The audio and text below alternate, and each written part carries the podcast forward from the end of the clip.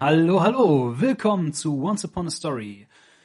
Wir beschäftigen uns heute in Folge 2 mit einer der ältesten und bekanntesten Tragödien der Weltgeschichte, äh, mit König Ödipus von Sophokles. Wir, das sind auf der einen Seite der Philippe Hallo. und auf der anderen Seite die Jule. Hallo.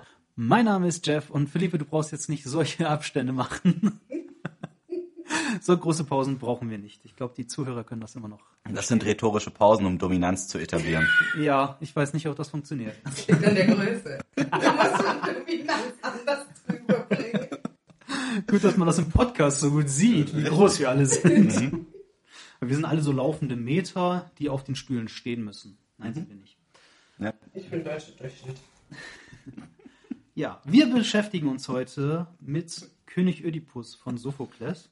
Bei König Ödipus handelt es sich um eine griechische Tragödie, die auf dem Ödipus-Mythos basiert. Das heißt äh, unter anderem, dass damals, als das Stück rausgekommen und äh, aufgeführt wurde, waren die meisten Griechen bereits völlig informiert darüber, wie dieser Mythos zusammengebaut ist und wussten tatsächlich von vornherein, was in dieser Geschichte abgeht. Ich beginne einfach mal mit der Handlungszusammenfassung und anschließend werden wir uns dann mal analytisch und interpretativ der ganzen Sache widmen. In dem Theaterstück König Ödipus geht es darum, dass eine Seuche die Stadt Theben heimsucht. Die Bürger wenden sich an Ödipus, der seinen Schwager Kreon nach Delphi geschickt hat, um das Orakel zu befragen, wie sie der Seuche Herr werden können. Kreon kommt zurück und informiert Ödipus darüber, dass eine Blutschuld beglichen werden muss. Und zwar muss der Mörder des vorigen König Laios gefunden werden. Der ist vor einiger Zeit gestorben, wurde offenbar ermordet oder zumindest getötet. Wurde erschlagen. Er wurde erschlagen. Dankeschön. Und ähm, ja, zu dem Zeitpunkt, ähm, als Laios gestorben ist, hat die Sphinx, die man ja vielleicht kennt, die große Rätselstellerin, das Volk ja bedroht und jeden, der, sein, der ihr Rätsel nicht lösen konnte, aufgefressen. Ödipus hat damals äh, die Sphinx besiegt. Das ist alles schon alles noch vor dem äh, Stück passiert. Wir kommen nachher noch zur Vorgeschichte von dem Ganzen. Aber nachdem Ödipus die Sphinx besiegt hat, wurde er als Held der Stadt Theben zu ihrem König und hat Jokaste geheiratet, mit der er vier Kinder gezeugt hat. Und die Sphinx wurde nach Ägypten verbannt, wo sie bis heute verweist. Ja, genau.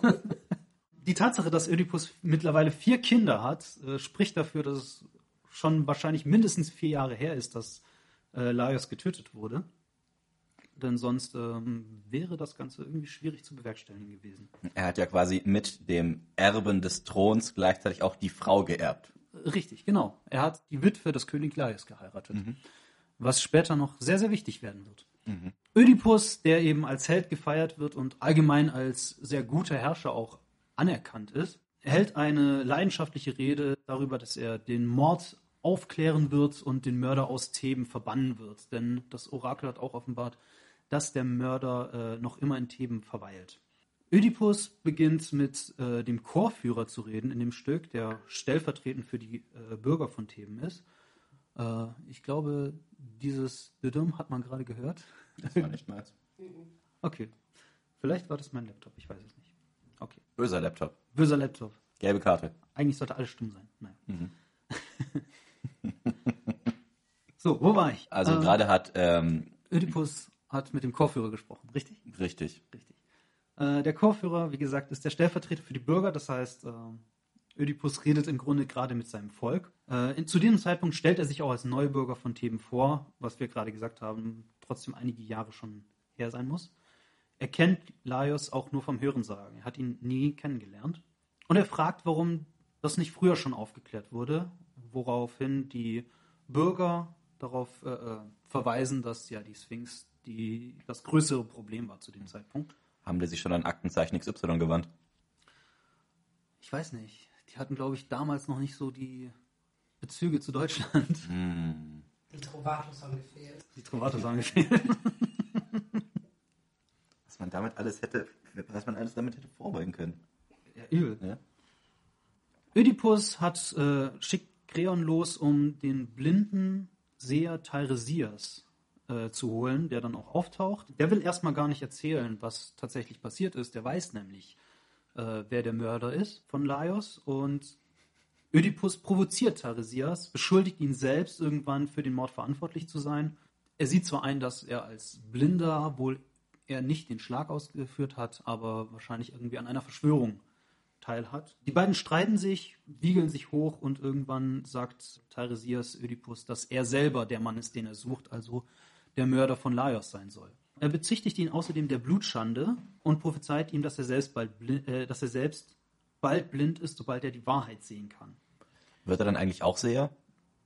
Das ist also offiziell nicht. Weil, weil Seher sind erschreckend oft blind. Ja.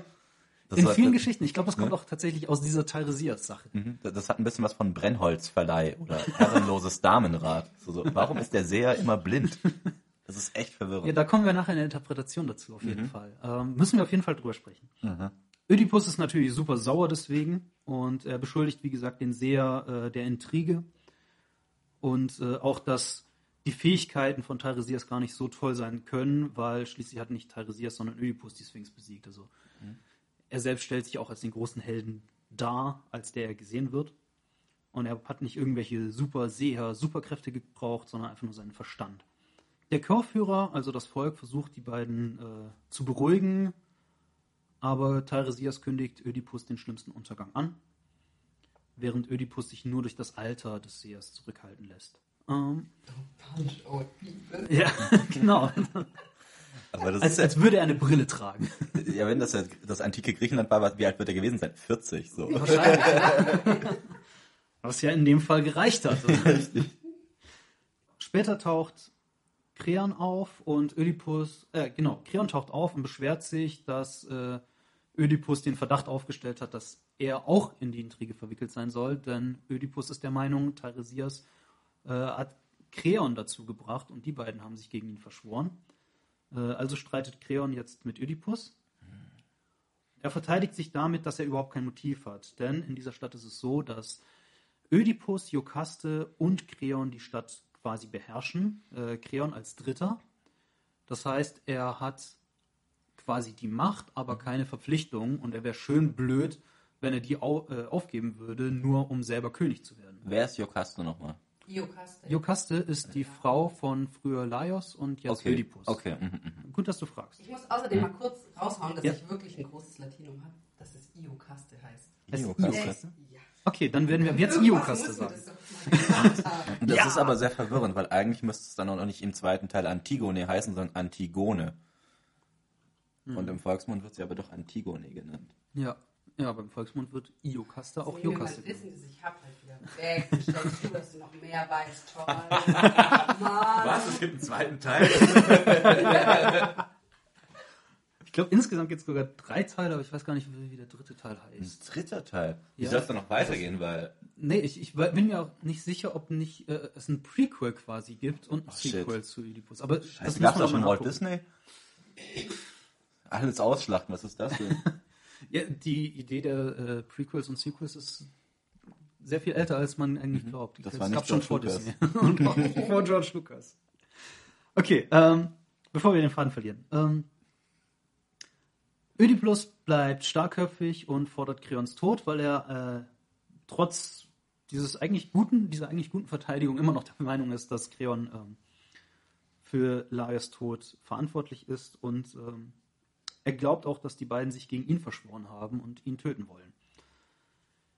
Als nächstes kommt Iokaste auf die Bühne und der Chorführer freut sich schon, weil sie als Vermittlerin auftreten kann.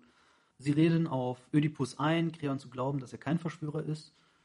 Aber Ödipus hält dagegen, dass die Konsequenz daraus wäre, wenn die beiden, also Kreon und Teiresias, nicht gelogen haben, dann wäre er der einzige Verdächtige. Kreon zu glauben, würde dazu führen, dass Ödipus sich selbst verurteilen müsste. Er, versch er verschont Kreon zumindest, aber erklärt ihn weiterhin zu seinem Todfeind und glaubt ihn weiterhin nicht. Wäre das nicht ein super Moment für eine Rückblende in einer Verfilmung? Theoretisch ja. Aber das würde dann in dem Fall die Spannung der Geschichte tatsächlich aufheben. Ähm, aber ich glaube, die meisten wissen sowieso, worauf es hinausläuft. Und Spoiler-Alarm, wir werden auch dazu kommen noch. Ähm, du, man muss Ödipus noch bei der Ödipus Spoiler-Alarm raushauen? Ja, Also, Wir müssen es ja ihr- nur sagen. Das ihr heißt- hattet jetzt 2000 Jahre Zeit, um Ja. dieses scheiß Buch zu lesen. Ja, ohne Witz. Also wenn ihr das jetzt noch nicht will, wisst, dann sorry, selber schuld. Und das ist auch nicht so, dickes, so, so ein mini-gelbes Reklamheft. Da hab bist du in zwei, drei Stunden durch, Theoretisch wenn du langsam bist. Äh, ich glaube, ich habe drei gebraucht. naja. Ähm, ja, aber die Rückblende kommt ja tatsächlich auch gleich, denn Jokaste und Ödipus sprechen jetzt miteinander. Jokaste fragt nach, wie es zum Streit gekommen ist. Und Ödipus behauptet, Kreon und Teiresias hätten Ödipus als Mörder des Laios bezichtigt. Jokaste selbst empfiehlt, nicht zu viel auf die Sprüche von Sehern und Orakeln zu geben und erzählt von der Prophezeiung, die Laios vom Orak- Orakel von Delphi erhalten hat. ja, und hier kommen wir zu der Rückblende. Laios damals äh, war mit Jokaste verheiratet, hatte aber keine Kinder. Und deshalb ist er zum Orakel gegangen und hat gefragt, ähm, ja, wie sieht's aus, äh, wie kriege ich ein Kind? Also, wie man sich fortpflanzt, war dem wohl nicht so bewusst. Da gibt es auch ein sehr schönes Stück von äh, Bodo Wartke, da wir- gehen wir nachher mal noch drauf ein, der hat das sehr, sehr toll dargestellt. Das Orakel von Delphi jedenfalls hat ihm gesagt, äh, er wird einen, einen Sohn bekommen, dieser Sohn wird äh, Laios dann erschlagen und zu allem Überfluss dann auch seine eigene Mutter ehelichen. Ähm, ja, kurz Bastard. darauf wurde ein Kind geboren und damit diese Prophezeiung nicht wahr wird, hat äh, Jokaste schweren Herzens ihren eigenen Sohn einem, äh, einen Diener gegeben. Das war ein Hirte, glaube ich. Ja. Ähm, der sollte das Kind mit gefesselten und auch durchbohrten Füßen im Gebirge aussetzen, dass es stirbt. Dann gab's, äh, als Laios getötet wurde, so wurde es ihr von einem Diener erzählt, wurde er von Räubern an einer dreifachen Wegkreuzung erschlagen. Dementsprechend, ähm, weil es eben Räuber waren und nicht ihr eigener Sohn, der ja tot war, ist diese Prophezeiung laut ihr gar nicht zustande gekommen, ist gar nicht wahr geworden. Ödipus erzählt jetzt von seiner Vergangenheit, äh, weil die Sache mit der dreifachen Wegkreuzung ihn ein bisschen stutzig gemacht hat. Er selbst ist als Sohn von Polybos, dem König von Korinth, und dessen Frau Merope aufgewachsen. Und irgendwann hat ein betrunkener Korinther ihm erzählt, er wäre gar nicht der Sohn von Polybos und Merope. Ähm, nachdem seine Eltern, also die beiden, ihm erzählt haben, nein, nein, du bist unser Kind, äh, und er weiterhin gezweifelt hat, ist er auch zum Orakel von Delphi gegangen. Und dieses hat ihm gesagt, ja, du wirst äh, deinen Vater erschlagen und deine Mutter heiraten. Ödipus wollte das natürlich jetzt vermeiden. Das war schon damals nicht in Mode. Ja, also äh, Inzest war noch nie cool irgendwie. ja, er wollte das vermeiden und hat deshalb äh, Korinth verlassen. Daraufhin kam er irgendwann eben an eine solche dreifache Weggabelung und wurde da, äh, kam eben einem, einem, eine Gruppe von Personen entgegen und von einem dieser äh, der Männer wurde er gewaltsam von der Straße gedrängt, was er nicht auf sich sitzen lassen wollte, weswegen er sich gewehrt hat und den Mann kurzerhand erschlagen hat. Er hat sich dann erfolgreich gegen weitere Personen, also insgesamt waren das äh, wohl so sechs Leute, hat sich gegen alle gewehrt, hat alle erschlagen, sogar den Typen, der auf der Kutsche saß. Und ja, einer ist wohl entkommen. Also Feigling. ist Ödipus jetzt äh, überzeugt davon, dass er vielleicht Laios selber getötet haben könnte. Nach Korinth er alle, kann er allerdings nicht zurückgehen. Also er hat ja gesagt, dass er äh, den Mörder fassen und verbannen will. Und wenn er sich selbst verbannen würde, wüsste er gar nicht wohin, weil nach Korinth kann er nicht zurück, weil er immer noch Angst hat, äh, seinen Vater zu töten und äh, Merope zu heiraten. Seine Hoffnung ist der Diener, der als Zeuge überlebt hat, denn wenn der bestätigt, dass Laios nicht von einer einzelnen Person, sondern von einer Gruppe Räuber getötet wurde, wäre seine Unschuld bewiesen. Genau, nach einem Zwischengesang des Chores, wie es in Tragödien so üblich ist, Ich muss mit einstimmen müssen, sonst Chor. ja, alleine seid ihr kein Chor. Oh. So, nach Ist diesem Zwischenlied, gestorben? noch nicht, aber bald. Ähm. Iokaste ist inzwischen sehr besorgt um Ödipus, der nicht mehr klar denken kann und panisch auf jede Neuigkeit reagiert.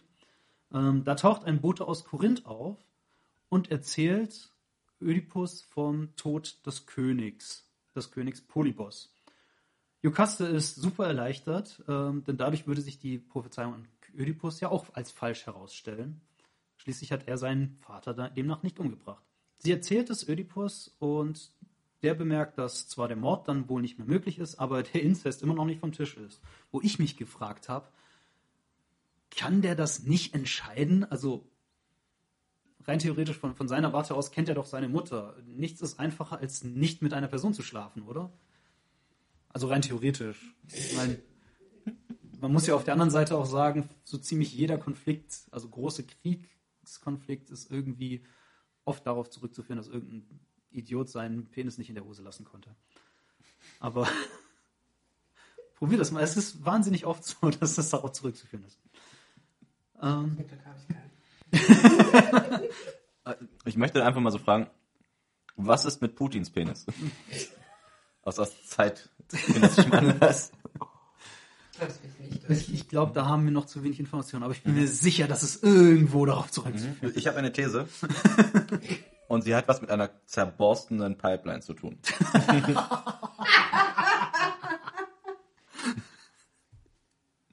Ich glaube, das erörtern wir nicht weiter, sondern überlassen es den Zuhörern selbst darüber zu interpretieren. okay, ähm, genau, Ödipus und ähm, hat immer noch Angst, äh, mit Merope ins Bett zu steigen, aber der Bote, der will ihn beruhigen und sagt, ja, äh, er ist gar nicht mit Polybos und Merope ver- blutsverwandt. Er selbst hat Ödipus äh, äh, bekommen von einem anderen Hirten und hat den zu den beiden gebracht, die ihn dann als ihren eigenen Sohn aufgezogen haben.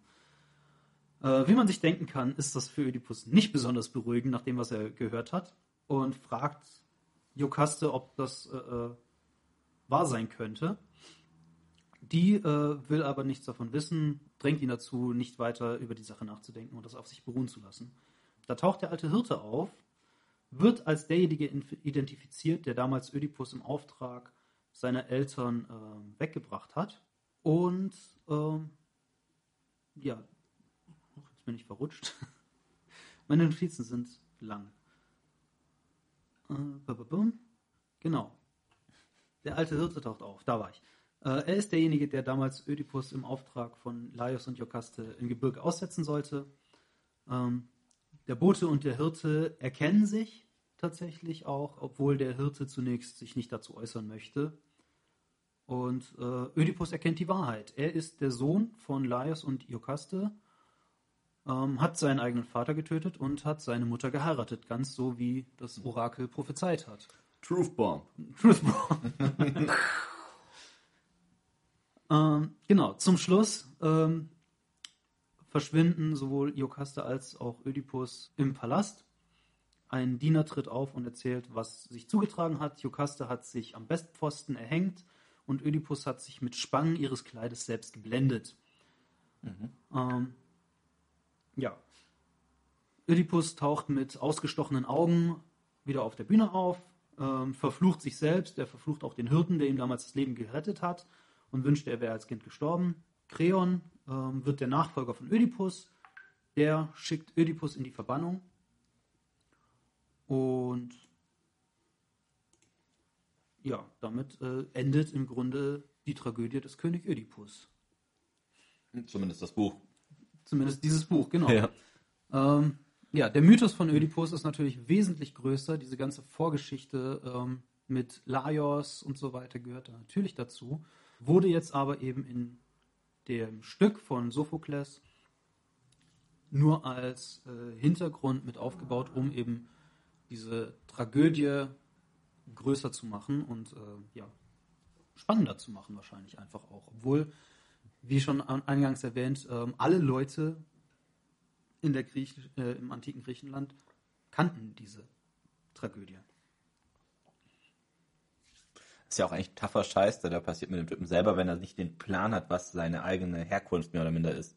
Es gibt ja einmal die Überraschung im Sinne von, das sind nicht deine leiblichen Eltern. Ja, Dann geht er zum Orakel von Delphi. Das Orakel von Delphi ist dabei auch echt nicht gerade frei von Schuld. Weil es ja auch immer nicht sagen können, hey Digga, deine Eltern sind nicht deine Eltern. ja. oh shit.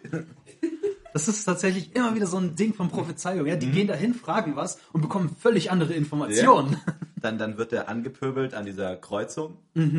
wo er zu so einem Typen wahrscheinlich vermutlich nur um Dominanz zu etablieren, ich Ja. ficke deine Mutter gesagt hat und dann, meine Güte, das ist halt ein bisschen ausgeartet.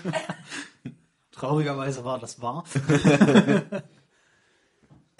okay, aber dank dir müssen wir das Ganze, äh, müssen wir den Podcast heute als explicit ran ranken. Ah ja, meine Güte. Aber hey, scheiß drauf.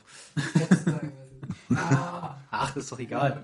Ist doch, weißt du was? Ist doch scheißegal. Wir sagen ficken, wenn wir wollen, weil wir können uns einfach als explicit ranken und dann ist das vollkommen egal. Es geht ja um eine Geschichte, in der explizit das Thema Incest auch mit drin ist. Also Ja, deswegen gehe ich nicht davon aus, dass es auch mit einer elaborierteren Wortwahl entspannter gelaufen wird.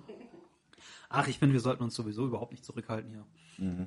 Wir sollten alle frei Schnauze reden. Aber ja, das ist, ähm, ich, ich finde, äh, die Prophezeiungen, die sind so ein ganz, ganz wichtiger Aspekt von dem Ganzen. Weil sowohl Ödipus als auch Hilaios versuchen, diese Prophezeiung zu verhindern und lösen dadurch erst überhaupt aus. Das heißt, wenn sie die Prophezeiung gar nicht gekannt hätten, wäre es vielleicht gar nicht so passiert. Was lernen wir Dementsprechend. daraus? Also die Leute in, in der Geschichte, die haben gelernt, hör auf die Götter. Weil die Prophezeiung kam ja von den Göttern, hauptsächlich von Apoll. Oder hör nicht drauf. Oder? Dann, also hör, hörst sie erst gar nicht an, dann passiert vielleicht gar nichts. Ja. Ähm, aber wenn wir bei den Prophezeiungen sind, da sind, da sind wir eigentlich äh, schon direkt in der äh, Interpretation. Ähm, die Frage ist ja, sind Prophezeiungen überhaupt wörtlich zu verstehen? Also dieses Motiv der Prophezeiung, das taucht ja immer wieder auf. Gibt ja auch viele, viele andere Geschichten. Äh, Beispiel Matrix. Äh, fällt mir da immer spontan ein. Da gibt es ja auch das Orakel. Ich denke an Vikings. Du hast sogar in Star Wars die Prophezeiung Ja, mit dem. Auserwählten, der kommen Richtig. wird. Äh, Matrix kommt mir nur deshalb halt so in den Kopf, weil äh, da sehr schön auch dargestellt wird, ähm, das Orakel sagt zu, ich wollte schon Keanu sagen, zu Neo, ähm, mach dir keine Sorgen wegen der Vase, woraufhin er sich umdreht, welche Vase und dann eine Vase umschmeißt. Und ihre Frage ist dann, hättest du die Vase auch umgeschmissen, wenn ich dich gar nicht äh, darauf hingewiesen hätte? Ähm, und das ist immer so ein, so ein Ding bei Prophezeiungen. Sind die eigentlich notwendig, wenn das doch sowieso passiert? Und die andere Frage, die sich stellt, sind Prophezeiungen immer wörtlich zu verstehen? Weil hätte Ödipus jetzt Polybos getötet und Merope äh, geheiratet, wäre die Prophezeiung auf eine gewisse Weise immer noch wahr, weil dann wäre es halt nicht sein Blutsvater, sondern ein Ziehvater. Dementsprechend ist es bei Prophezeiungen immer schwierig, weil du kannst dir so oder so deuten. So oder so verkackt. Richtig. D- Das ist, also, Prophezeiungen sind von damals sind die Horoskope von heute. Du kannst die immer wieder irgendwie so auslegen, dass es nachher passt. Naja, ein bisschen genauer vielleicht. Aber Ja. In Geschichten ist es dann immer so, dass es natürlich was ganz Konkretes zu bedeuten hat, aber als Zuschauer stellt man sich halt schon öfter die Frage, okay, wie ist das jetzt gemeint? Ich meine, man könnte das auch komplett symbolisch sehen, äh, den Vater töten und die Mutter heiraten, vielleicht irgendwie, äh, äh, wenn du das jetzt mal auch auf, sagen wir, Mutter Erde, Vater Staat beziehen würdest, dann wäre, hätte das wieder eine völlig neue Bedeutung. voll der interessante Gedanke. Du musst den Staat töten, um die Erde zu heiraten?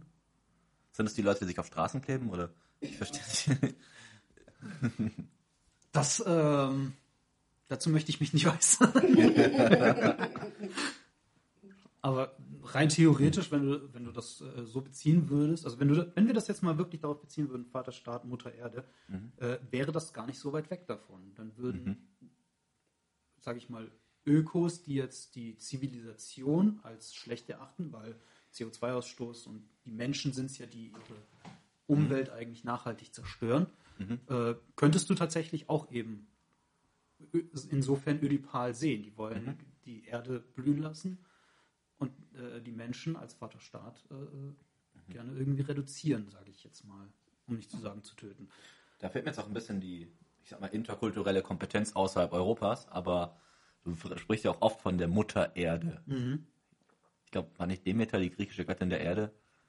Oder der Ernte oder so? Ja, irgend Ähm, sowas, ja. Und das, das wird ja sehr oft in verschiedenen Sprachen dann ja auch quasi von einer Frau, also quasi von einer Mutter im Sinne von gebärt Leben Ja. gesprochen für die Erde. Wird man dann aber erschlagen, so. das wird dann ein bisschen zu weit gehen. Vor allem, wa- was ist dann ja auch, also was ich mich da eher frage, ist, wie viel will ich auf so ein komisches Orakel geben? Weil Ja. das klingt ja auch so ein bisschen so an, als ob du sagen würdest, boah, ich habe irgendeine Frage oder vielleicht habe ich auch gar keine Frage, mir war einfach langweilig Und da gehe ich da irgendwo hin, wie auf der Kirmes zu so einem Wahrsager und er erzählt was. Und danach hast du dann halt natürlich aus dramaturgischen Gründen diese sich selbst erfüllende Prophezeiung. Ja, ja. Aber wenn du einfach sagen würdest, hey, pfeif auf dieses Orakel von Delphi, vielleicht weil das Orakel von Böblingen oder so halt einfach viel coolere Botschaften hat, dann würde ich mir einfach quasi das raussuchen, was mir eher passt. Das ist ja, es wird ja so hingestellt, dass quasi dieses Orakel immer in seiner unendlichen Weisheit alles richtig macht. Das ist ja schon so eine Art sowas Sakrosanktes, sowas Heiliges. Ja, ist- ist sagst, es ja oh, es ist egal, was es sagt, es stimmt immer. Ist es ja auch, weil du musst ja, musst ja bedenken, äh, wir aus unserer heutigen Sicht können das natürlich völlig anders interpretieren, aber damals im antiken Griechenland, da war es eben so, dass äh, die Orakel meistens irgendwelche jungen Mädchen, die mit Drogen gefügig ge äh, gemacht worden sind, äh, irgendwelche Halluzinationen hatten und das war für die dann, ja, das ist das Wort der Götter. Und dann haben sie behauptet, dass Zeus sie geschwängert hat. Ja. Meistens, Sehr meistens, meistens in, Tier, sagen, meistens in Tierform, was mich am allermeisten verwundert. Das war so ein schöner Stier. Sorry, aber Zeus ist auch so ein Typ, der konnte seinen Schwengel nie in der Hose lassen und hat für so viele Probleme in der griechischen Mythologie gesorgt. QED. Aber ja, Prophezeiung finde ich immer wieder ein spannendes Thema, weil die meistens, also nicht nur bei Oedipus ist es so, sondern ja auch in den meisten Geschichten, dadurch, dass sie ausgesprochen werden, versuchen die Leute die zu verhindern und dadurch erfüllen sie die meistens. Eine Frage. Und zwar, wenn wir den blinden Seher haben Ja. äh, und auf der anderen Seite ein, ein Orakel, dann ist die Frage für mich, in was für einer Hierarchie stehen die zueinander? Weil ich hätte quasi das Orakel, wo dann quasi gesagt wird, egal was das Orakel sagt, das Orakel hat immer recht. Ja. Das ist ein bisschen wie mit Mama auch übrigens. Da wären wir ja ganz nah. richtig, richtig. Dann sagst du, okay, das Orakel hat immer recht, egal was es sagt, egal was später passiert, das hat immer recht. Und dann hast du aber auf der anderen Seite den Seher, hätte er nicht irgendwann so sagen müssen, ey, ich kenne dich. ich kenne deine Prophezeiung, Obacht. Ja, äh, das ist, das ist eine wichtige Frage, die ja auch Oedipus selbst gestellt hat. Ne? Also, sorry, wenn der Seher doch so toll ist, warum hat der das nicht von vornherein verhindert? Vielleicht, er es gar nicht so schlimm fand. Vielleicht dachte er, ach, mach doch. Vielleicht wusste es eine Verschwörung. Vielleicht wusste der Seher ja von vornherein, was passiert. Das ist- Also ich sag mal, das mit dem Erschlagen des, des Laios, das ist ja eine Sache, das könnte ja ein tragischer Zufall sein auf diesem komischen Weg, weil Ja, man klar. trifft sich irgendwo auf dem Ja, Weg, klar. ein paar Leute pöbeln sich an. Das ist genauso, wenn du hier mal, ich sag mal, in der falschen Ecke am Bahnhof irgendwie jemanden schief anguckst, dann ja, Pech gehabt, der Mhm. hat geguckt. ähm, aber das Ganze, was der dann danach passiert, da gibt es ja dann quasi keinen, der den Überblick hat. Mhm. Und im Nachhinein heißt es dann plötzlich, übrigens, du warst adoptiert von Ja. seiner Heimat, was echt ein bisschen spät kommt, weil wenn dieses Orakel diesen hohen Stellenwert hat, Mhm. dann hätten die ja in Korinth auch wissen müssen, Moment, bevor du dahin gehst, müssen wir noch ein paar Sachen klarstellen. Übrigens. Ja. Weil sonst ist ja die Kacke am Dampfen. Und dann hast du auf der anderen Seite aber auch den, den Seher, der in Theben ist. Du hast die Sphinx in Theben. Du hast ganz viele Personen, die irgendwie so tun, als ob sie voll clever wären und voll den Durchblick hätten. Aber damit halt erst rausrücken, nachdem Ödipus vier, Vier Kinder, mit Iokaste hat. Ja. Also selbst wenn das quasi zack, zack, zack gelaufen wäre mit vier Kindern hint- hintereinander, dann hast du Also neun Monate mal vier, jeden 36 Monate, mindestens drei Jahre. Vermutlich vier, weil die Dame will ja auch mal ein bisschen ihre Ruhe haben. Ja, ich glaube, es dauert auch noch, also ich bin jetzt kein Experte äh, in, in Sachen Kinderkriegen, aber ich glaube, zwischen Kind 1 und Kind 2 äh, liegt auch noch ein bisschen Zeit. Also ich, ein ich glaub, bisschen. ja, ich, ich weiß nicht, wie schnell eine, eine Frau gebärfähig ist nach der Geburt. Äh, keine Ahnung, aber ich kann mir schon vorstellen, dass es mindestens vier Jahre sein müssen, einfach, äh, damit da vier Kinder rausploppen können. Gut, die hatten noch damals kein Fernsehen oder Internet. Ja, was willst du sonst machen? Richtig. Das kann man sogar, Aber ich mein- äh, es gibt da durchaus ko auf korrelativer Ebene zumindest Nachweise, dass Länder, die elektrisches Licht haben und Zugang zu Internet und Filmen, dass die ja dann quasi eine deutlich geringere Geburtenrate haben als Länder, die halt nicht über diese Infrastruktur verfügen. Ja, klar. Außer in sehr orthodoxen Kreisen. Habt ihr mal gesehen, wie, wie Kondome früher aussahen? Das ist jetzt ein kleiner Themensprung, aber äh, Wir hatten Aussagen? es von, Nein. wir hatten's von, von Kinderkriegen. Ja klar, da gehört Verhütung irgendwie heutzutage noch ja, dazu, klar. Warum, wie sahen die denn aus? Das so- waren, da, es waren Schafsdärme, ne? Ja, voll freaky. Ja. Denkst du dir, jetzt schlachtest du ein Schaf und nimmst du alles und denkst du, ah, die Verwenden Därme, die wir können wir alles. genommen, die können wir noch nehmen. War das dann Mehrweg? Vielleicht hat man die ausgewaschen oder hat sie rumgedreht. Also wie bei gerade- normalen Kondomen. Hoffentlich bei dir nicht so. Ja, viel, viel ekliger finde ich die Vorstellung, dass du dann eigentlich deinen Schwengel erstmal im Darm des Schafes hast. Das heißt eigentlich, dass du ein Schaf, vor allem ein totes Schaf, erstmal vögelst, bevor du deine Frau damit vögelst. Das ist ja noch widerlicher. Igitt. Lass uns nicht weiter darüber nachdenken.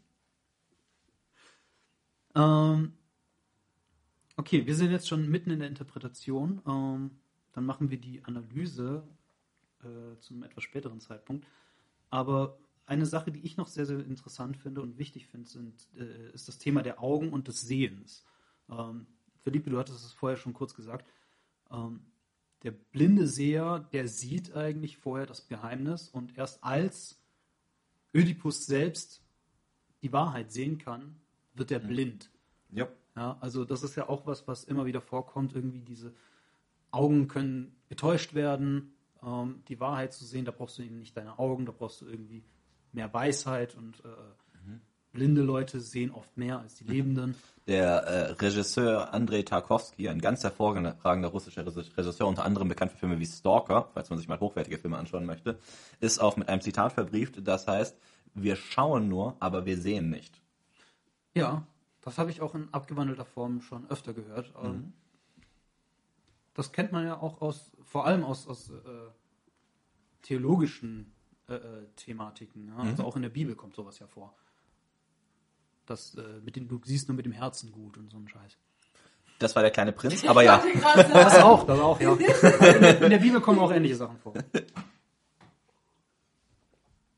Ja, das ist einfach was, was häufig vorkommt, weil eben die Augen ähm, oft getäuscht werden können.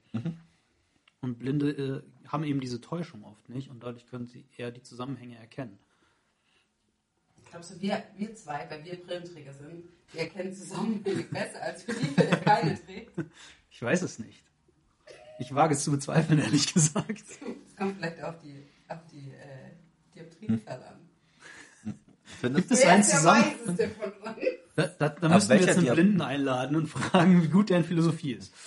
Man, man könnte ja fragen, ab welcher Dioptrienzahl man zum Seher wird. Uh, stimmt. Das ist ein Punkt. Ja, das ist ja ein bisschen, du kannst ja dann durchaus fragen, ist eine Person, weil sie blind ist, Seher? Oder wird eine Person zum Seher und dann blind? Du hast ja dann. äh, Ansonsten hast du ja kaum was mit Blinden zu tun im Normalfall. Das ist eher so eine Sache, die du halt mit dem Alter verbindest oder mit einer Person, die halt irgendwie Ja. aufgrund einer Fehlbildung irgendwie halt das hat. Oder Unfälle. Und äh, irgendwie so im antiken Griechenland wird immer so getan, äh, oh, er ist ein Seher. Und da fragst du dich ja eh bei den meisten Leuten, wie sind die überhaupt da hingekommen? Das ist ja nicht mal so ein, es geht ja nicht mal um den König, wo du sagst, oh, seid ihr der König, ich habe euch nicht gewählt, so Typ die Ritter der Ja. Kokosnuss, sondern du hast ja dann viele Leute, die plötzlich irgendwie halt in einem, irgendeinem Job gelandet sind, weil, ja, das haben wir schon immer so gemacht. Ja. Schon unsere Eltern und Urgroßeltern und die Schafe, die irgendwann unsere Eltern waren und dann zu Kondomen verarbeitet wurden, die haben das quasi dann alles schon für uns vorhergesehen. Ja, äh, so haben ja äh, äh, Königshäuser funktioniert. Unsere Familie war das schon immer, wir machen das jetzt weiter. Und dann hast du halt noch auf der anderen Seite die Eltern, die sagen, oh nee, das Kind hat Klumpfüße, dann setze ich's aus. Ja, Ich dachte, es hat, es hat er nicht, ich dachte, der hat Klumpfuß bekommen, weil der, weil, weil die Füße durchstochen haben. wurden. Genau, Ja, genau. eigentlich Genau. ist es so, dass Ödipus ein gesundes Kind war. Es Ja. war halt die damals bei den König Laios schon so, dass er halt ja quasi auch quasi vom wundervollen Orakel von Delphi. An der Stelle wäre das quasi eine super Verschwörungstheorie für Tiefenstaat und sonst die äh, Scheiße. so von wegen, dass es von langer Hand geplant, geplant war, die Familie von Laios aus der Macht zu entfernen. Äh, der hat ja quasi auch seine äh, vom Orakel die Prophezeiung bekommen, dass sein Sohn ihn umbringen wird. Und dann dachte er sich, nö, noch bin ich stärker. Aber ähm, Thema Verschwörung, also Mhm. so gesehen war es ja die Verschwörung von Apoll, von dem Gott. Mhm. Ähm, Wie sehen dem seine Füße aus? darauf wollte ich jetzt nicht hinaus, weil ich habe keine Ahnung. Aber da muss er sehr gesunde Füße haben und war bestimmt ein guter Boxer. Bevor er seine Boxerkarriere begonnen hat, war er ein griechischer Gott. Er sah ja auch ein bisschen so aus. Nein. War das Orakel von Delphi nur ein Orakel für Apoll? Weil es gibt ja, Ja, Tempel, ja. die immer bezogen auf Götter waren. Mhm, ja. Und Apollo war aber dann irgendwann auch, ich überlege jetzt gerade, da kann, ich- kann ich mir einordnen, ob das vorher oder später war, ich würde vermuten später, Im Trojanischen Krieg war aber Apoll auf der Seite der Trojaner, wenn ich mich recht entsinne. Ich Und das ist eine Sache, die glaube ja. äh, das ist dann echt nicht so gut gelaufen für ihn. Also ganz kurz einmal ähm, Apollo oder Apollon oder Apoll ähm, ist der griechische Gott der, der, des Lichtes, des Frühlings, der sittlichen Reinheit und Mäßigung, sowie der Weissagung und der Künste, insbesondere der Musik, der Dichtkunst und des Gesangs. Und der Optiker. Ja, der Weissagung, also der Optiker, logischerweise. äh, außerdem Gott der Heilkunst und der Bogenschützen. Ähm, Nur, dass wir das äh, einmal haben. Und das Heiligtum ist Delphi, die bedeutendste Orakelstätte der Antike. Die war ihm geweiht. Also ja, äh, ging nur um ihn. Und ähm, nur, dass man auch mal weiß, wer Apollon ist. Ähm, was ich immer geil finde, griechische Götter, das sind nicht immer nur Gott das, der einen Sache, sondern die haben mehrere Themen unter sich vereint. Und äh, oft ja auch dann so Überschneidungen. Also es gab ja nicht nur Ares als Gott des Krieges, sondern auch Athene, glaube ich. Ja. Ähm, ja. Auf jeden Fall war, woher die Prophezeiung für Laios eigentlich kam, ähm, das lag daran, dass, da gibt es auch äh, Hintergrundstory dazu. Also Auch damals gab es schon Prequels ohne Ende. Gab es dann ein Apollo Exposed. Ähm, Apollo spielt da auch nur eine Nebenfigur. Äh, es geht darum, dass Laios ähm, bei irgendeinem anderen König sich mit dessen Sohn vergnügt hat. Ne? Also, Bekannt. ja, in, in Griechenland gab es, äh, weiß man ja heutzutage auch, ähm, Knaben und Männer haben sich da oft sexuell ähm, gegenseitig befriedigt äh, und miteinander geschlafen. Das war auch äh, angesehen tatsächlich. Also das, das war jetzt nichts irgendwie, was man hinter der hinter vorgehaltener Hand gemacht hat. Nein, sie Was? haben nicht Was? zugesehen, es war angesehen. Ich denke, halt nur, es gibt so viele so, so, so, Beichtstuhlwitze, wo es dann immer so, so ein Kind im Beichtstuhl sitzt und sagt, ja, ich hatte, ich hatte unkeusche Gedanken und ich habe masturbiert und der, der, und der angehende Priester weiß nicht genau, was er ihm dann deswegen aufgeben soll als Strafe quasi oder zum Buße tun. Dann macht er kurz die Tür auf und auf der andere Priester auf und sagt so, hey, was gibt's denn für einmal runterholen? Und dann sagt er, ja, manchmal ein Snickers, so ein Mars. Also was wir, was wir feststellen können, schon vor den Katholiken äh, gab es äh, Sex mit kleinen Jungs. ähm, nur dass das nur dass das damals eben einen ganz anderen Stand hatte. Äh, trotzdem war es ich komme nicht raus aus der Nummer, oder? Nein. Ähm, trotzdem war es eben ähm, nicht so cool von Laios, dass er eben den Jungen eines anderen Königs verführt hat. Und der ist dann zu Apollo gegangen und hat sich beschwert und hat äh, Laios verflucht, ähm, dass er und die nächste Generation eben ja, äh, leiden müssen. Und daher kommt eigentlich, dass äh, Apoll dem Orakel diese Prophezeiung überhaupt übergeben hat. Philippe ist gerade abgehauen und schon wird es sehr viel ruhiger. Aber er ist gleich wieder da. Ähm, da ist er ja wieder. Ja, wie kannst du einfach abhauen, ohne irgendwelche Zeichen zu Jetzt, geben? jetzt ruhig was sagen können. Die Zuhörer wissen, dass du weg warst. Hallo Zuhörer, Innen. ich bin Und zurück. ich mache das nicht im gesprochenen Wort, Okay. außer bei mit und ohne Glieder.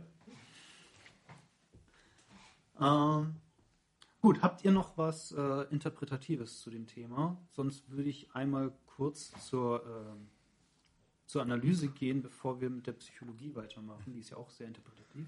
Ähm, es, gibt ein paar Sachen, die sich mir da aufdrängen, so als Fragen insgesamt zu handeln, Ja. weil das ist ein bisschen merkwürdig vom Feeling her. So, so. Du hast einmal den Papa, der sagt, okay, dein Sohn wird dich umbringen, okay, dann ich bin cleverer als der Sohn, ich setze ihn aus. Ja.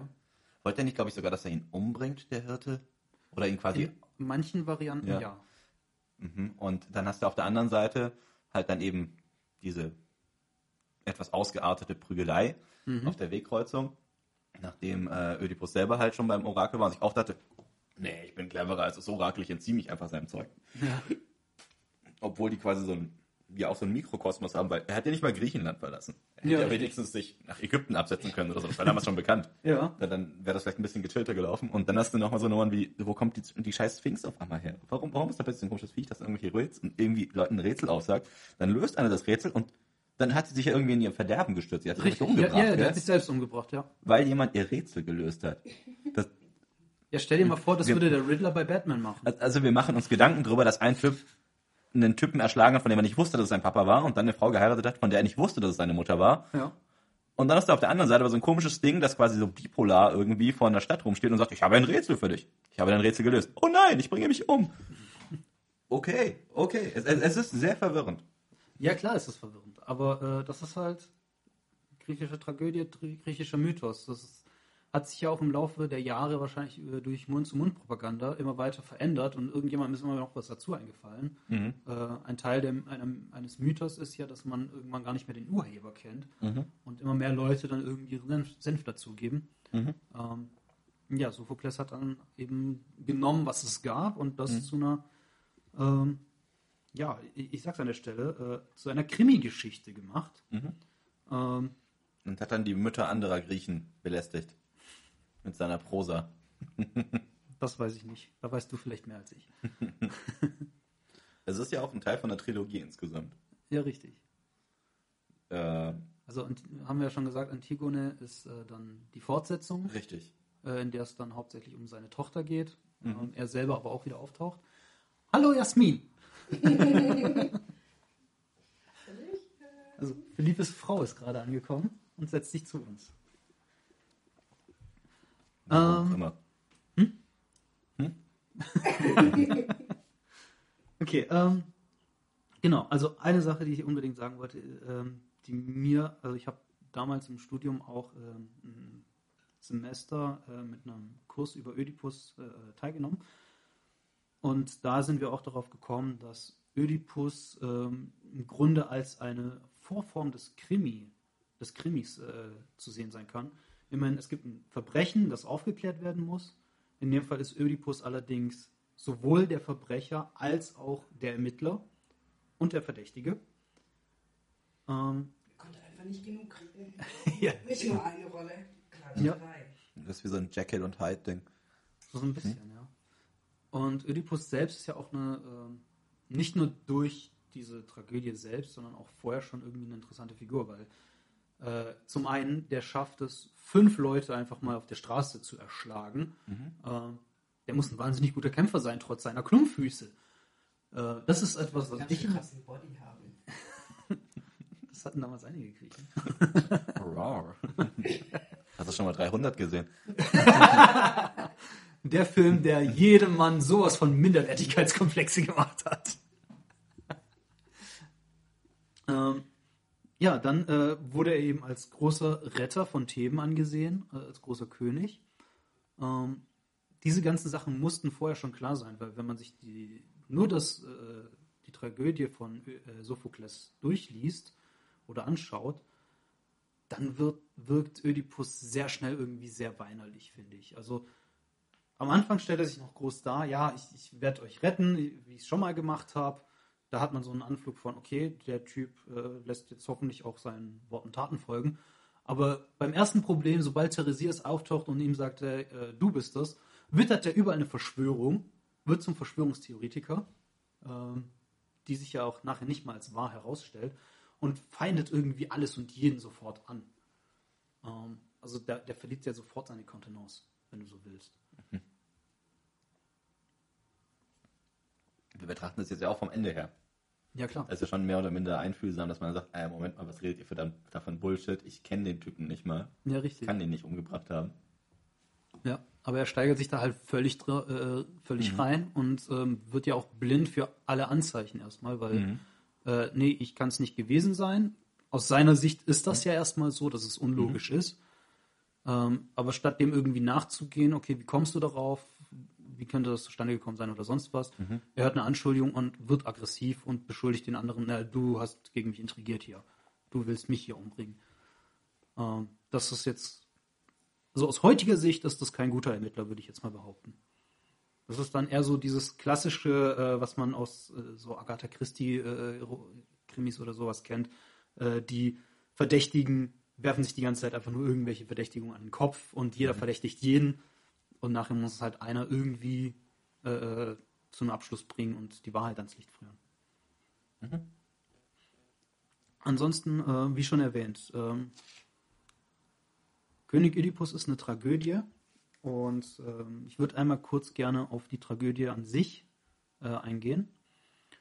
Ähm, da kommen wir mal wieder zu Aristoteles, meinem Lieblingsgriechen.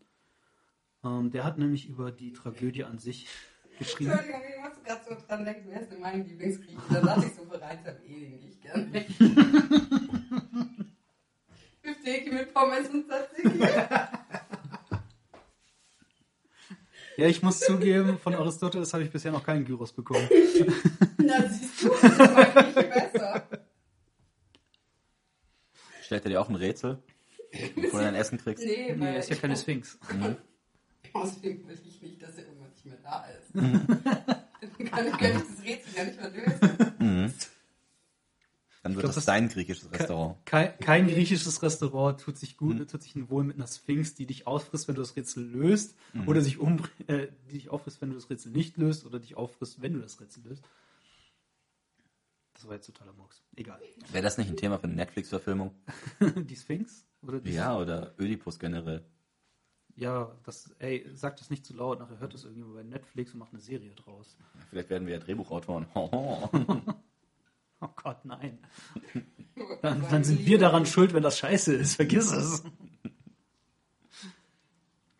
ähm, ja, Aristoteles hat ähm, sechs Teile einer Tragödie äh, ermittelt, ähm, die in jeder guten Tragödie äh, Teil sein müssen. Das ist einmal der Mythos an sich, also die Geschichte, ähm, die Charaktere, äh, die Sprache, die muss auch in seinen Augen gut sein, was das heißt, wa- was eine Sprache zur guten Sprache macht.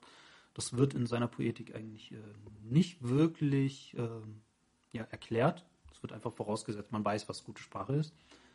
Ähm, eine Erkenntnisfähigkeit, eine Inszenierung und eine Melodik. Das sind die Teile, die laut Aristoteles zu einer Tragödie gehören.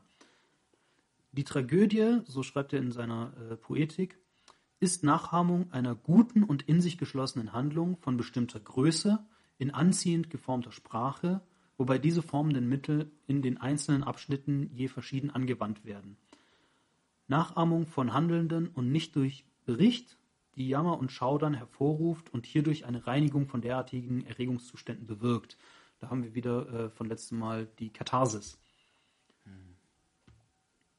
Ähm, genau, also bestimmte äh, in sich geschlossene Handlungen haben wir hier. Wir haben die Aufklärung des Mordes von Laios und äh, ja, die, äh, die Prophezeiung, die sich erfüllt. Ähm, die bestimmte Größe ist halt super schwammig, aber das soll halt heißen, dass das jetzt keine Handlung ist, die jahrelang dauert. Äh, anziehend geformter Sprache, wie gesagt, ist jetzt nichts, äh, von dem ich sagen würde, äh, das ist jetzt hiermit erklärt. Ähm, ob eine Sprache anziehend geformt ist, ist ja auch irgendwie äh, subjektiv, aber damals gab es das wahrscheinlich einfach so. Ähm, genau. Und ein wichtiger Punkt bei der Tragödie ist die Peripetie. Die Peripetie ist der Umschlag ins Gegenteil dessen, was erreicht werden soll. Der Bote, der Ödipus berichtet, er ist nicht blutsverwandt mit Polybos, will ihn damit beruhigen, macht aber dadurch alles nur schlimmer. Denn dadurch kommt die Wiedererkennung und die Wiedererkennung ist der Umschlag von Unkenntnis zu Kenntnis, die jeweils zu Glück oder Unglück führt. In dem Fall fallen Wiedererkennung und Peripetie zusammen bei Ödipus, denn mit dem mit der äh, Wiedererkennung erkennt er eben auch, äh, kommt auch sein Unglück, genau. Dementsprechend ist Ödipus laut Aristoteles eigentlich eine Form der perfekten Tragödie. Das mal rein analytisch. Wenn wir über Ödipus reden, ist ähm, ein Begriff sehr populär, den wir auf jeden Fall nicht ähm, vernachlässigen wollen und dürfen. Und das ist der Ödipus-Komplex. Und da, Jule, hast du uns was zu erzählen. Ja, und zwar ist ähm, der Ödipus-Komplex Also es fehlt, meine Zunge verblutet schon. ähm, das kommt in Freuds fünf Stufen der psychosexuellen Entwicklung vor. Ganz am Anfang will ich gleich sagen, dass die sehr umstritten heutzutage ist. Ja. Also, Hatte Sigmund Freud auch was mit seiner Mutter? bei dem hat doch alles irgendwas. Ja, eben. Da, das war immer ein Problem mit seiner Mutter. Ja. So. Ich wusste übrigens auch nicht, also Oedipus-Komplex ist ja Sohn, Mutter. Und ich wusste nicht, was Tochter, Vater ist. Wisst ihr das? Das ist der Elektrokomplex, Genau, wird das ja von wem der ist. Der ist nämlich nicht von Der ist nicht von Freud, aber ich weiß Carmen? nicht. Der ist schon CG jung. Aber ich glaube, der wirkt auch ein bisschen anders als der Oedipus-Komplex. Ja, ich habe mich jetzt mal wirklich nur auf den Oedipus-Komplex ähm, konzentriert. Und wie gesagt, kommt er eben in den fünf Stufen der psychosexuellen Entwicklung vor. Erste Phase kennen wir, glaube ich, alle so. Äh, orale Phase, Kind nimmt alles in den Mund. Mhm. Alles wird mal ausprobiert. Anale Phase ist dann, wenn Darmkontrolle kommt. Toilettentraining wird da gemacht. Das ist einfach so ein Teil für Mhm. Selbstständigkeit. Und dann die dritte Phase ist dann eben diese phallische Phase. Oder früher hieß sie auch Tatsache Inzestphase. Mhm. Die ist so zwischen fünf, äh, vier und fünf und kann so drei Jahre dauern. Und das ist die kritische Phase der psychosexuellen Entwicklung. Mhm. Die ist aber auch wichtig, einmal für die Entstehung von Ich-Bewusstsein und für die Mutter-Sohn-Beziehung. Mhm. Und die Mutter-Sohn-Beziehung im Allgemeinen ist wichtig für allgemein späteres Beziehungsleben. Mhm. Es kommt übrigens nicht gut, bei einem Date zu sagen, du erinnerst mich an meine Mutter. Ich glaube, das ist eine ganz schlechte Idee. Ja, ich glaube, das sollte heutzutage allen klar sein. Also in, der, in dieser äh, phallischen Phase ist es nämlich so, dass der Junge einen unbewussten Triebwunsch mit seiner Mutter entwickelt und seinen Vater als Rivalen sieht. Und da unterscheidet man verschiedene. Und zwar gibt es einmal den positiven Oedipus-Komplex. Das ist, der Sohn umwirbt die Mutter und rivalisiert den Vater. Und den negativen Oedipus-Komplex. Das heißt, der Sohn umwirbt den Vater und rivalisiert die Mutter. Mhm. Okay. Ja, interessant. Den Tag kannte ich auch noch nicht. Kann ich euch noch mal ein bisschen was beibringen? Ja, Ja. dafür sitzen wir zusammen. Was so Symptome sind vom, vom, von diesem Oedipus-Komplex, gerade so in der vierten, im vierten und fünften Lebensjahr, ist eben Eifersucht auf, je nachdem, ich rede jetzt mal nur von dem ähm, positiven Oedipus-Komplex, das heißt, Sohn umwirbt Mutter und rivalisiert Vater. Ähm, das heißt, viel Eifersucht gegenüber äh, dem Vater. Dann möchte das Kind nachts immer zwischen den Eltern schlafen, damit die weniger miteinander zu tun haben können. Es gibt so einen irrationalen Hass dann sogar dem Vater gegenüber Mhm. und eine Schutzbereitschaft der Mutter gegenüber. Ja. Und man entwickelt laut Freud dann eine Anziehungskraft für ältere Menschen. Genau, man kann es aber auch, also die meisten überwinden ja diese Phase. Ähm, Das ist dann der normale Hergang eigentlich. Du hast diese Genau. Phase und du bekommst die irgendwann. genau, diese Triebtheorie, dass ähm, das Kind dann irgendwann lernt, dass es Generationsgrenzen gibt und die Eltern als Paar an sich äh, anerkennt. Mhm. Genau. Nach der phallischen Phase gibt es dann die Latenzphase. Da gibt es dann eher erstmal so eine, identifiziert sich das dann eher mit, also der Sohn dann eher mit dem Vater und dann entstehen halt gesunde Gefühle gegenüber. Ähm, und das letzte ist dann das Genitalstadium. Das so während der Pubertät ist. Mhm. Das ist jetzt mal so in Kurzversion, was das für einen Hintergrund nach Freud hat. Mhm. Wollte ich euch ein bisschen aufklären. War der auch in Theben? Und wir können ihn schlecht fragen. Also ich weiß nicht, ob der dabei hingereist ist. Wer weiß. Vielleicht hat er da so eine ich rote kenne Couch mich nicht so gekauft. gut mit Freuds Biografie aus. Das wäre ein Thema für eine andere Aufnahme. Ich weiß nur, dass, äh, wie du gesagt hast, dass Freud selbst sehr umstritten war und dass viele Dinge, die heute auf den Namen Freud zurückzuführen sind, gar nicht an Sigmund Freud, sondern an seine Tochter gehen oder zu, auf die zurückzuführen sind. Ähm, was jetzt genau zu wem gehört, weiß ich jetzt nicht, aber ich glaube, der Oedipus-Komplex war tatsächlich von Sigmund Freud. Ähm, wie du sagst, höchst umstritten, ähm, aber das ist ja, ich finde, Freud ist so ein bisschen wie der Philosoph, er stellt halt Thesen auf und versucht sich alles logisch zu erklären, aber es ist ziemlich schwierig, gerade in äh, der Psychologie und Psychoanalyse und so weiter, irgendwelche Dinge tatsächlich äh, ja, zu belegen mit äh, irgendwelchen Daten, weil man kann zwar Hirnströme messen, aber trotzdem Messungen am Gehirn sind immer noch schwierig, glaube ich. Und ähm, ja, auch Experimente mit Menschen sind ja jetzt auch so eine Sache für sich. Haben denn deine Mutterwitze was Ödipales? Ich weiß nicht, dadurch, dass sich deine Mutterwitz ja eher die Mutter äh, eines anderen erstens und zweitens, äh, die sich eher über die Mutter lustig machen, würde ich eher Nein sagen. Weil du spielst ja dann schon drauf an, jemanden damit möglichst äh, aufzuregen, zu provozieren, indem du halt seine Mutter beleidigst. Weil das ist ja, wenn du zu jemandem sagst, er ist ein Arschloch oder sowas, ja, meine Güte, mir egal. Aber sobald du die Mutter ins Spiel bringst, Ja, okay. Du meinst ja äh, von, von Seite des Rezipienten, von dem den, Richtig. den, den äh, deine Mutterwitz hört. genau. Das ist eigentlich ein interessanter Gedanke. Äh, insgesamt ist es ja so, dass äh, für die meisten Menschen die Mutter ja immer eine, eine wichtige Bindungsfigur ist. Ja, auch, auch über den Oedipus-Komplex hinaus. Bringt er ja auch zur Welt. ja, klar. Und er drosselt sich dann an den Bettpfosten. Nur wenn sie mit ihrem Sohn geschlafen hat. Mhm. Der gleichzeitig ihren Ex-Mann erschlagen hat. Ja. Also das ist echt eine kaputte Familie, das kann man glaube ich so sagen. Mhm. Ja, was für RTL. Ich, ich habe auch gerade gedacht, das ist auch so eine richtige Hartz-IV-Familie heutzutage eigentlich. Ich würde gerne. Nichts gegen Hartz-IV-Empfänger an der Stelle. Ich würde gerne über Filme, wo Oedipus-Komplex so ein bisschen drin vorkommt, mit euch reden. Mhm. Ich habe als erstes mal Psycho. Ja. Psycho ist äh, auch in meinen Augen eine Geschichte, die den Oedipus-Komplex auf jeden Fall behandelt. Oder den, den Oedipus-Mythos an sich.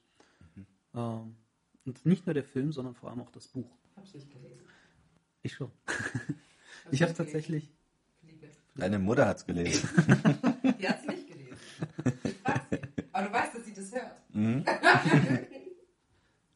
Ja, tatsächlich hat, ähm, also ich habe damals äh, im im Studium auch meine äh, Semesterarbeit über Psych äh, in, in diesem Kurs äh, zu Oedipus über Psycho geschrieben. Und ja, der Typ geht ja sogar noch einen Schritt weiter, nachdem, also Spoiler für Psycho, falls ihr den noch nicht gesehen habt. Ich bin auch für Schwarz-Weiß-Filme im. Man kann es ja erwähnen. ähm, der Typ, der also der, der heiratet seine Mutter nicht nur, der lebt ja erstmal komplett mit seiner Mutter zusammen über lange Zeit und wird dann nachher auch noch seine Mutter. Also der geht ja noch, ein, noch einen Schritt weiter, wenn man so will. Habe ich das richtig im Kopf, dass seine Mutter einen neuen Freund hatte und gehen wollte und er sie deswegen umgebracht hat? Oh Gott, das weiß ich. das ist- Ja, ja, ja, ja, ich glaube schon. Ich glaube schon. Deswegen ist das doch so, finde ich, so ein volles Paradebeispiel. Ja, ja, also der Typ äh, Norman Bates ist auf jeden Fall ein Paradebeispiel für einen ungelösten Oedipus-Komplex. Ich recherchiere mal live gerade noch nebenbei ähm, nach der Todesursache von der Mama. Mama Bates. Mama Bates. No, ich, ich guck mal kurz nach. Äh, du kannst gerne weiter über Psycho reden, wenn du möchtest. Warum das äh, ein, äh, ein Teil des Oedipus-Mythos ist oder warum der den Oedipus-Mythos äh, behandelt. Ja, wie gesagt, ich glaube, wenn ich es richtig im Kopf habe, dass er eben seine Mutter umbringt und dann die im Keller aufbewahrt und dann sich so anzieht wie sie, aber ja nicht immer. Mit Perücke und alles und da dann. Er hat es auf jeden Fall irgendwie Frauen. eingesperrt, ob sie dann noch lebt oder nicht. Ich weiß noch nicht, ob man überhaupt sieht in dem Film. Doch, Im Film, ja, am, am, am Schluss sieht man Ja, äh, ja. sie als Skelett Ja. Mhm. oder als mumifizierte Leiche. Also ich habe es hier auch. Äh, Norman hat sie und ihren Liebhaber aufgrund seiner pathologischen Eifersucht vergiftet. Also Mhm. er hat auch jeden Mann, der seiner Mutter nahegekommen sind, als Bedrohung gesehen. Mhm. Und dann bringt er ihn kö- als seine Mutter, Ja, bringt er dann, achso, ich habe Anführungszeichen. kommt immer geil im, Hübsch, im ja, äh, bringt er dann Frauen um. Ja, genau. Weil er sie selbst, also er, er stülpt ja seine Eifersucht quasi über seine Mutter drüber, wenn er äh, seine, seine Persönlichkeit spaltet sich ja. Und ähm, in Gestalt der Mutter bringt er jeden um, der dieser Beziehung gefährlich werden könnte, während er selber ja auf diese Frauen steht. Die Ja, genau. Ähm, Der möchte nicht die Leiche. Der möchte lieber die hübschen Frauen. Im Übrigen glaube ich, mich sogar erinnern zu können, dass er, also A, äh, im Film ist er ja dürr, im Buch ist er fett. Ah, Und ich glaube auch, mich zu erinnern, dass er humpelt. Also auch wieder so ein, so ein Verweis auf diesen Klumpfuß von Ödipus. Also, Das ist subtil dann, aber. Ja, aber das, das ist schon äh, ziemlich eindeutig, dass das dazu gehört. Dann näher dran ist, äh, wir haben es vorher schon erwähnt, ähm, der Klavierkabarettist Bodo Wartke hat ein Theaterstück König Ödipus. Ähm, Mhm. Ja. Erst im Juni übrigens in Böblingen. ist lustig, wenn jetzt nächstes Jahr jemand diese Folge hört. aber ja, ich, ich, will unbedingt, 2023. Richtig. ich, ich will den unbedingt mal live sehen. Ich habe auch echt Bock, mir das Stück mal live anzugucken. Ähm, für die, die es interessiert, äh, sowohl Ödip König Ödipus von Bodo Wartke als auch Antigone ähm, sind derzeit beim Streaming-Anbieter mit dem großen A ähm, zu sehen für alle Prime-Mitglieder. Das war subtil. Du, ganz ehrlich, ist mir vollkommen egal. Wir können ja Marken nennen, ist mir vollkommen wurscht. Wir werden, wir werden von niemandem gesponsert, wir können Marken nennen, wie wir wollen. Ähm, Ja. Er hat ja das, äh, also Ödipus hat er quasi alleine eingespielt und hat dabei unter anderem in Form von Beleuchtung, anderer Stimmlage und einem Cappy alle einzelnen Rollen Mhm. Richtig. gespielt. Das heißt, du siehst dann quasi immer, je nachdem, welche Position das Cappy hat oder wie Ja. gerade das Licht auf ihn strahlt, für welche Rolle er spricht. Und bei Antigone hat er dann noch eine Dame als Unterstützung. Genau. Sodass es dann auch zu dynamischeren Dialogsituationen kommt. Ja.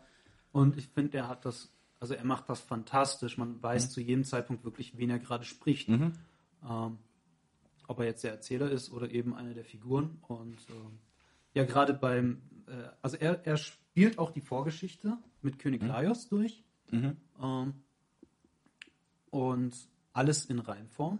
Das Stück von Sophokles ist ja jetzt auf Deutsch zumindest nicht gereimt. Ähm, und er macht das Ganze eben auch noch super lustig. Also wenn Laios zum Orakel geht und äh, ja davon erzählt, dass er keine Kinder kriegt, ähm, dann erinnert das Orakel ihn daran, dass er nicht das Dr. Sommer-Team ist. Finde ich super geil. Ist also auch ein bisschen Zeitgeist dabei. Das ist Ja, schön. ja, definitiv. Bisschen eine weniger verstaubte Version wie das Buch. Ja. Ähm, also für alle Leute, die es äh, auch in kurzer Zeit, das Stück äh, oder der Theaterfilm, der geht eine Stunde 40 ungefähr. Also kann man gut in einem Stück auch wegschauen, wenn man sich mal für die Story interessiert. Und er hält auch immer das Buch hoch, wenn er ein Originalzitat bringt. Ja, Das ist sehr wichtig. Weil man dann teilweise auch merkt, wie äh, zeitlos einige der Formulierungen sind im Buch. ja, das stimmt. Gibt es sonst noch äh, Filme oder, oder Werke, die sich mit dem Oedipus-Komplex Was ist beschäftigen? mit Zurück in die Zukunft?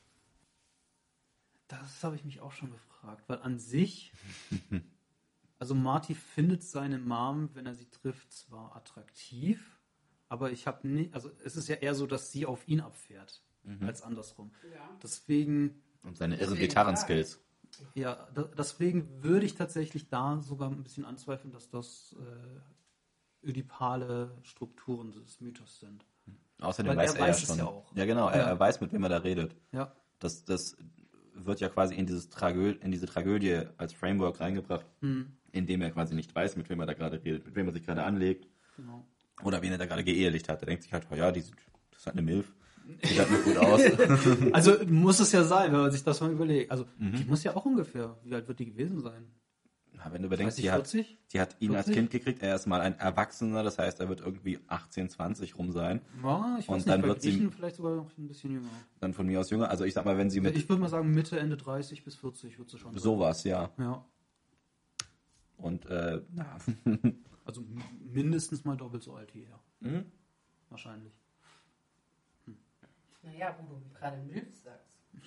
Also, es gibt da noch etwas, wo, so Stiefvater, Stiefmutter, Milf sollen noch öfters bestimmt eingegeben werden. Wollen wir jetzt schon dazu kommen? Ich dachte, wir hätten vielleicht noch das eine oder andere, andere Werk, bevor wir dazu kommen. Das war gerade so ein guter. Aber ja, dann, dann mach mal, mach mal, mach mal, doch. Was, ja, ich dazu, ich habe dazu nicht so viel zu sagen, außer dass es in vielen Porno, Pornos.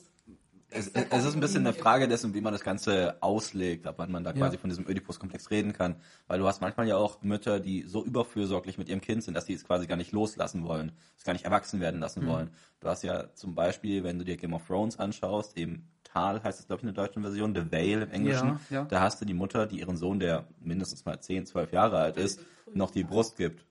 Genau, und, und das ist halt eine Nummer, wo du halt irgendwie den Jungen hast, der halt quasi noch auch ein nahezu incestuöses Verhältnis zu seiner Mutter hat. Ja. Äh, also es ist allerdings eben nicht ödipal, wenn du davon ausgehst, dass halt eben dieses dramaturgische Element mit reinkommt. Und genauso wenig ist es ödipal, als dass er einen Vater hätte, mit dem er konkurrieren müsste, weil der stirbt ja quasi zu Beginn von der Game of Thrones Serie. Ja, es ist ja auch die Frage, äh, also gerade wenn es jetzt um den Ödipus-Komplex geht, der geht ja eher von dem Kind aus, Genau, nicht von ja. der Mutter, wie wir ja gerade schon hatten.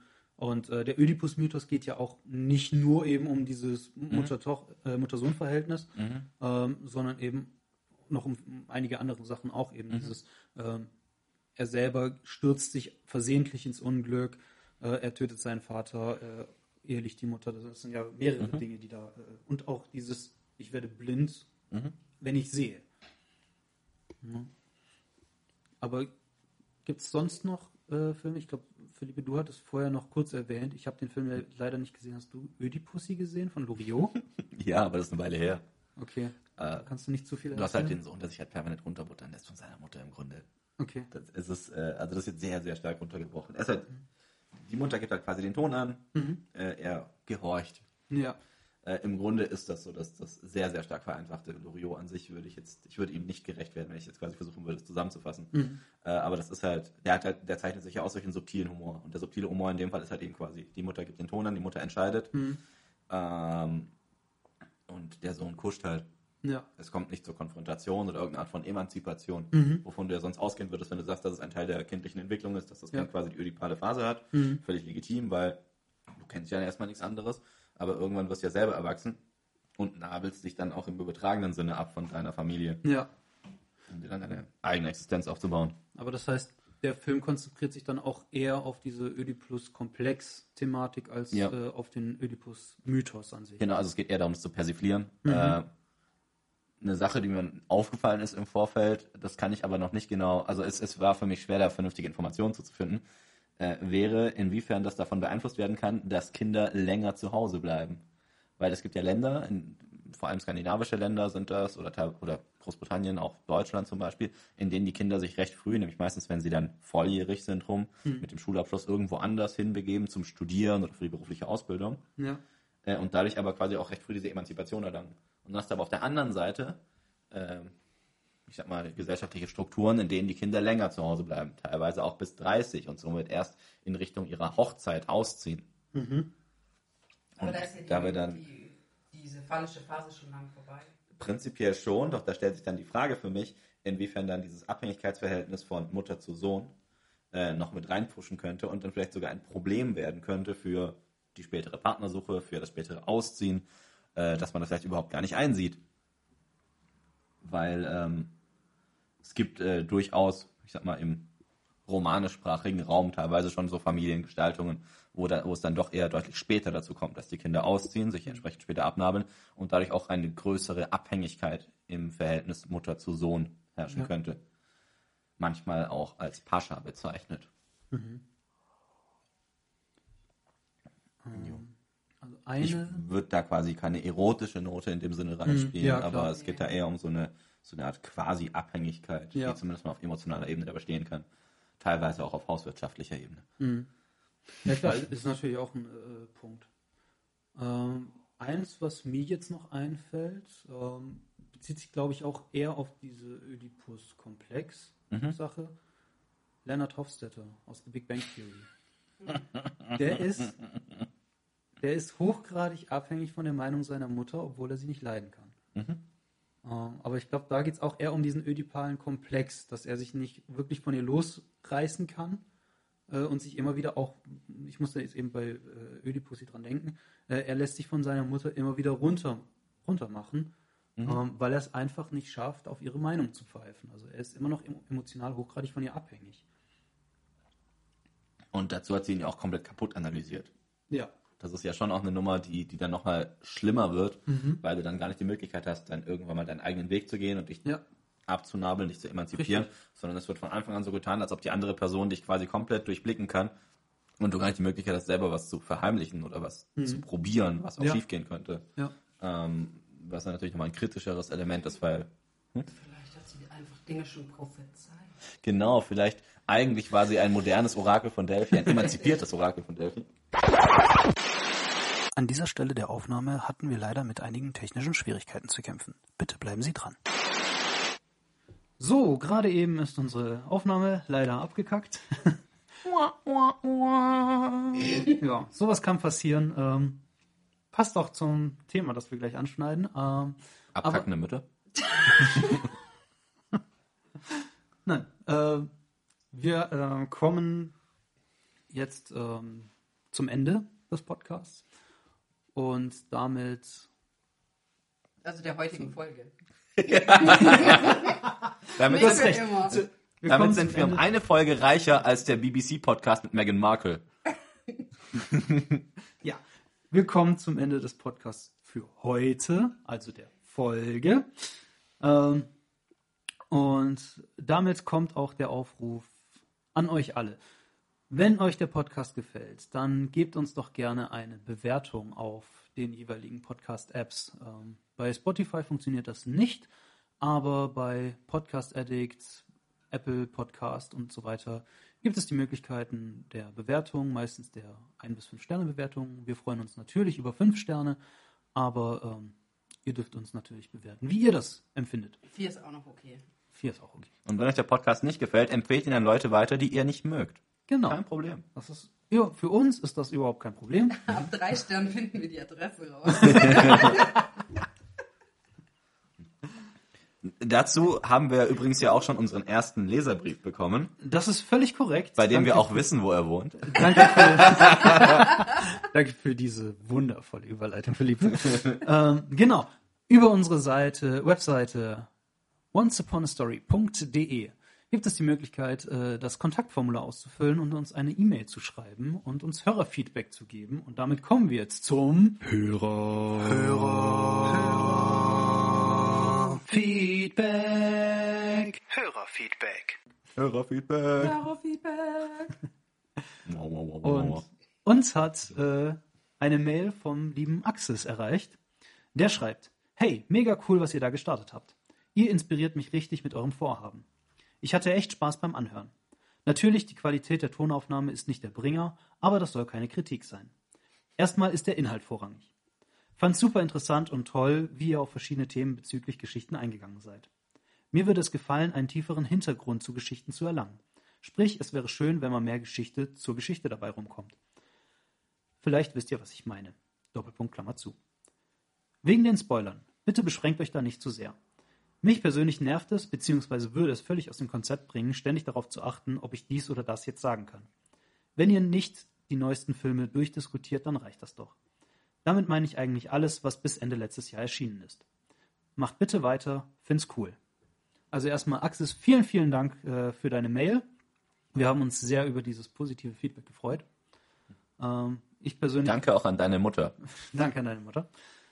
Ähm, ich persönlich finde es auch so ziemlich das größte Lob, das man bekommen kann, äh, wenn man andere Leute inspirieren kann. Deswegen äh, bin ich mega dankbar. Ähm, was die Qualität der Tonaufnahme angeht, ähm, wir nehmen das als Kritik auf, auch wenn es keine sein soll. Aber es ist ähm, ja positive Kritik, konstruktive Kritik, wenn man so will. Ähm, ja, wir arbeiten natürlich sehr daran, ähm, die Tonqualität zu verbessern. Ähm, was nicht heißt, dass wir nicht mit technischen Schwierigkeiten zu kämpfen haben, wie zum Beispiel, dass unsere Tonaufnahme mitten in der Session abkackt. Letztes Mal gab es irgendeinen komischen Knall, Ja, wo wir nicht wussten, wo der herkam. Und Ja, der war nicht mal in der Aufnahme zu hören, aber hat uns komplett rausgebracht zwischendrin. ja, sowas kann passieren. Hey, das, äh, das sind Podcasts. Da kann alles Richtig. Mögliche passieren, ähm, Wir was sind man ja noch nicht in der sieht. nomadischen Phase, in der wir Richtig. quasi noch keinen festen Ort haben, an dem wir das Ganze aufnehmen. Sehr schön gesagt. Ja, letztes Mal waren wir an einem völlig anderen Ort als dieses Mal und bei der nächsten, also wenn wir das nächste Mal zusammenkommen und aufnehmen, werden wir wahrscheinlich wieder an einem völlig anderen Ort sein und äh, müssen uns jedes Mal neu einstellen, bis wir endlich dann ähm, ja eine Heimat gefunden haben, ein Zuhause für diesen Podcast. Ähm, wir brauchen ein Studio. Das Definitiv. wird ein Fanaufruf. Ja, irgendwann werden wir Steady oder Patreon oder irgend sowas haben und dann können die Leute uns unterstützen äh, und uns äh, helfen, neue Technik und Studios zu finanzieren. Falls ihr auch in irgendeiner Form Fragen, Anmerkungen, Kommentare oder gar Drohungen habt für uns, dann nutzt auch dieses Kontaktformular auf unserer Internetseite. Falls euch eure Mutter gefällt, schreibt uns auch darüber. Und teilt uns einfach einen Schwenk aus eurem Leben mit. Erzählt uns vielleicht auch euren besten Me- meine oder deine Mutterwitz. Ja. Wir sind jederzeit aufgeschlossen für Feedback und weitere Begeisterung. Falls ihr nicht weiter wisst, fragt eure Mütter.